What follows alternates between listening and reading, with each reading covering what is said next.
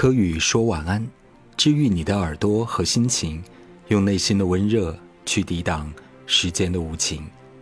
大家晚上好，我是安柯宇。自由的梨泰院，那灿烂的灯光，充满青春的世界。这是歌手朴正英和 U.V 一起演唱的《梨泰院 Freedom》的歌词。就像歌词所说。梨泰院作为首尔最热闹的地方之一，象征着自由、青春、灿烂，而就是在这里，却酿成韩国史上最严重的踩踏悲剧，上百个鲜活又青春的生命逝去。根据韩国中央日报十月三十日晚最新消息，截至当地时间三十号晚上九点，梨泰院踩踏事故遇难者已致一百五十四人死亡，含二十六名外国人，其中男性五十六人，女性九十八人，外籍死者有二十六人。另外，首尔市政府也接到了四千余宗相关的失踪报告。韩国媒体说，梨泰院踩踏事故是韩国历史上伤亡最惨重的踩踏事故。本次事件也是继韩国2014年世越号事件后造成伤亡人数最多的应急事件。事发地点是一条狭窄陡峭连接地铁站、著名酒吧和世界美食街的小巷。酒吧当天在入口处收费，下坡处有人跳舞。还传言有网红出现，这让各路人群蜂拥而至。十八点二四平方米的空间聚集了三百多人，拥挤让一些人呼吸困难。有人倒地后，后面的人也跟着倾倒。雪上加霜的是，不停的还有人继续进入小巷，结果一些人又跌倒，压在已经倒下的人身上。最底层的人的承受压力不断加大，最终导致悲剧发生。据了解，事故的所有伤亡均在这个十八点二四平方米的空间。梨泰院位于韩国首尔龙山区南山东路，是一个著名的商圈，附近有方便快捷的地铁六号线，同时也是一个拥有异国风情的观光游览区。梨泰院通常指从梨泰院一栋到汉南二栋的长达一点四公里的这段区间。这里不仅有数不胜数的商店，还有丰富多彩的娱乐设施和美食餐厅。梨泰院地名的由来是从李氏朝鲜时期的孝宗一六一九到一六五九年时开始流传下来的。孝宗时，由于当时梨泰院的梨地很多，所以在地名前添加了一个梨树的梨字，被称为梨泰院。壬辰倭乱时期。倭军归化于此，由于他们长期居住在这里，也有取意异他人这样的语言，而产生梨泰院地名由来的说法。壬辰倭乱后，那些回不去日本的倭军与遭到这些倭军性暴行的妇女所生的孩子，主要都聚集在梨泰院这一带生活，所以也有梨泰院的地名是取自不同的异胎盘的胎异胎源之意这样的说法。但是，就梨泰院这个地方具有强烈的一方人共同体性格的说法，大家的意见都是一致的。从朝鲜时期开始，这里就是一个与军事密切相关的地方。在日帝强占期时，曾作为军事用地存在。随后，日军司令部也在此设立，至此，梨泰院作为一个军事地域的政体性也得以初步显现。一八八二至一八八四年，为了镇压任武军乱而进入朝鲜的清军就驻屯此地。一九一零到一九四五年，日军在此设立了朝鲜司令部。朝鲜光复后，美军则占据了这个地方，并在抗美援朝战争后主导了这里的商圈。二十世纪七十年代，从美军基地流出的物品逐渐形成了一个完整商圈的梨泰院，随后进驻了像雨后春笋般涌现的大大小小的红灯区和夜总会。首尔的热门商圈有很多，梨泰院和宏大、江南一样都是年轻人的天堂，但提到万圣节，一定会首选梨泰院。之所以会成为万圣节的首选地，和梨泰院的多元文化、异域风情有关。这种文化氛围的形成还要追溯到五十年代。战争结束之后，美军继续驻扎在韩国。驻韩美军司令部所在的龙山基地与梨泰院仅相隔一点六公里。军人放假往往会聚集在此地消费。为满足美军的消费需求，韩国人开始在梨泰院设置商店，方便他们购物。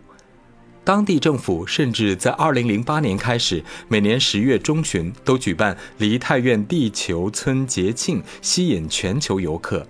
结合韩国传统文化与梨泰院的多元文化举办庆典。梨泰院有一座伊斯兰清真寺，伊斯兰教首尔中央清真寺。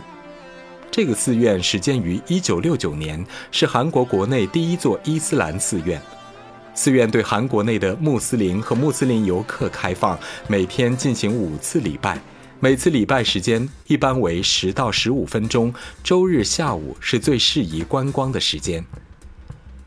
游客出梨泰院地铁站三号出口，就会发现向导牌，很容易找到。在去寺院的路上，能不时地看到一些穆斯林。附近还有出售烤肉串、玉米面豆卷儿等伊斯兰地区食品的商店，更增添了浓郁的伊斯兰风情。这条街的一大特点是英语的普遍使用，不仅路上行走的韩国人也和外国人一起用英语交谈，就连路旁的商店牌子均用英语标出。而且常常可以见到“超大号”“加长加大”等字眼。梨泰院云集着印度、泰国、巴基斯坦、墨西哥等世界各国的美味餐厅。从地铁梨泰院三号出口出来，一直向前走大概三百米，然后右转直走两百米，就是牛社团路。这是梨泰院最具有异国风情的小村，每个月最后一个星期六都会举行一次 free market 阶梯市集。因为是在牛社团路的阶梯举行，所以起了牛社团路阶梯市集这个名字。位于梨泰院中心地带的青沙灯笼是韩定式餐厅，最擅长宫廷料理，而晚上七点到七点二十五的古典舞蹈演出吸引了大批外国人。梨泰院排骨有十三年的历史，提供排骨、烤肉、生鱼片、冷面、酱汤、葱饼等二十多种韩国传统料理，共有两百多席位，可预约团体用餐，并且菜单上写有英语和日语的书名。当然，梨泰院也是汉江以北最著名的豪宅区。不少韩国财阀住在此处。根据《朝鲜日报》，三星集团第二任会长李健熙的寓所就位于梨泰院，他的寓所更是全韩国房价最高的房子，造价超过八百亿韩元，一度超过当时世界首富比尔盖茨的豪宅。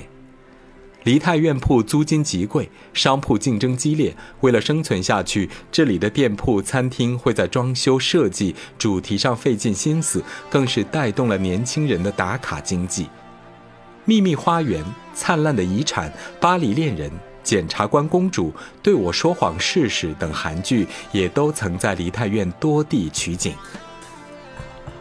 二零二零年初，围绕年轻人在此开餐厅展开故事的韩剧《梨泰院 Class》一度爆红全网，讲述了一位名叫朴世禄的年轻人被有权有钱的财阀陷害，历经丧父之痛、锒铛入狱之后，在梨泰院开餐厅奋发逆袭、复仇成功的爽文故事，使梨泰院在韩国乃至全亚洲都热度空前。这一次的踩踏事故。让人觉得恐惧和心痛。那如何避免类似事件的发生呢？柯宇安自己从小有一些经验，一路的成长可以谈一谈。在我小的时候呢，曾经去一些戏园子，包括一些剧院看本地的戏曲展演和外地歌舞团的演出。在八零年代的时候呢，娱乐是乏善可陈的，一旦有演出呢，就会全城人万头攒动。所以，这样不多的拥挤经验，使我在成人后呢，回避各种节假日的大型集会。小的时候，元宵节会有连续两到三天的晚间放烟花，年轻人在大街上横着点燃窜天猴，各种烟火使整条街道变得危险不堪。后来圣诞节的时候，全城的大学生街上大暴走；千禧年的时候，城市主干道绵延十几公里的人潮汹涌。还有每每看到新闻报道里面游乐城娱乐设施的安全故障，便默默地给自己定下了一个生活规矩：拒绝一切的游乐设施。当然，一个是性格使然，不喜欢热闹；另外一个是不知某年开始，突然有点严重的恐高。从娱乐经验来看，我觉得胆小一点，有的时候恐怕是一件好事；孤独一点，也可能避免了很多的局域和摩擦。在不太平的当下氛围当中，我觉得每一个人还是应该默默修习，提升内在，远远的好过于放肆娱乐、胡乱折腾。感谢大家收听今晚的科宇说晚安，希望你会喜欢今晚的节目。我们下次再会。